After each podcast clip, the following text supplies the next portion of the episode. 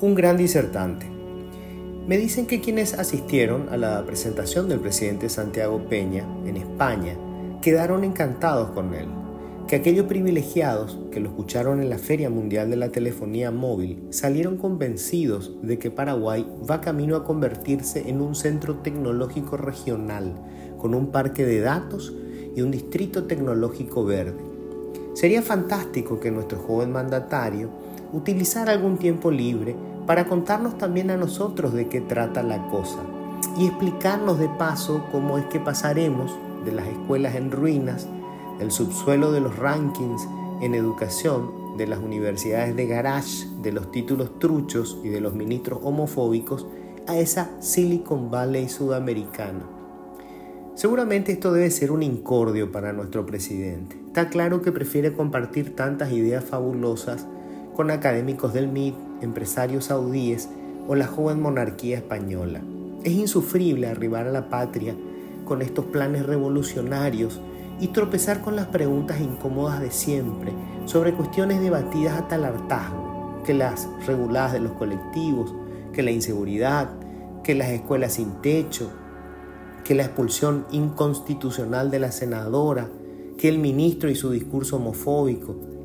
Ese no es el país que Peña quiere gobernar, ya lo dijo tantas veces, pero los eternos roedores de los mármoles patrios no lo entienden. Si la jauría cartista del Senado viola su propio reglamento interno y hace pito catalán del derecho a la defensa, provocando la reacción de organizaciones civiles y empresariales, embajadores extranjeros y líderes de la iglesia, no es su problema. Son quilombos políticos internos. ¿Por qué debería involucrarse el presidente? ¿Y qué si pone en duda el Estado de Derecho?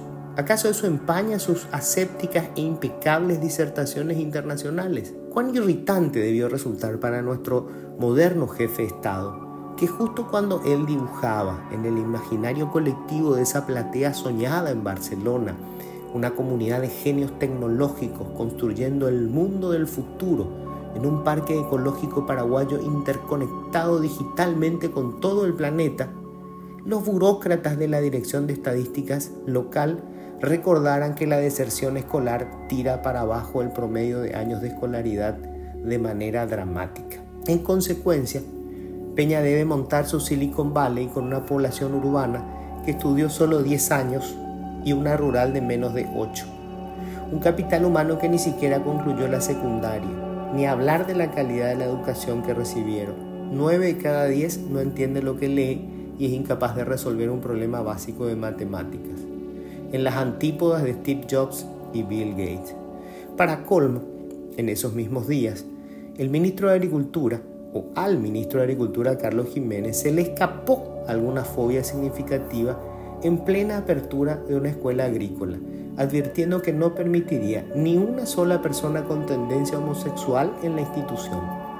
Ante su anuncio claro de violar la Constitución, que prohíbe cualquier forma de discriminación, se armó tal revuelo que la vocería de Peña se vio obligada a aclarar que el gobierno no compartía el exabrupto ni permitiría discriminaciones, aunque el ministro y sus llamativas pasiones podrían permanecer en el cargo. Ocurre que si lo echa, el hombre no va a terapia, sino al Senado, donde recuperaría su banca, dejando fuera a la prole inútil del consejero mayor de quien se encarga realmente del gobierno mientras Peña desarrolla su talento como disertante internacional. Es un dilema complejo. Si, quisiera ser coherente con su discurso internacional, tendría que remover cualquier figura prediluviana del gabinete, lo que más tarde o más temprano lo llevaría a romper relaciones con el accionista mayoritario de su presidencia y presidente impector, obligándolo a él a ejercer realmente el poder con todo el engorre y las complicaciones que ello supone definitivamente no es lo que le prometieron. Igual, por mi parte, seguiré esperando cándidamente a que el gran disertante se decida a gobernar. Apenas pasaron seis meses. Y sí, a veces la ingenuidad es necesaria para mantener la cordura.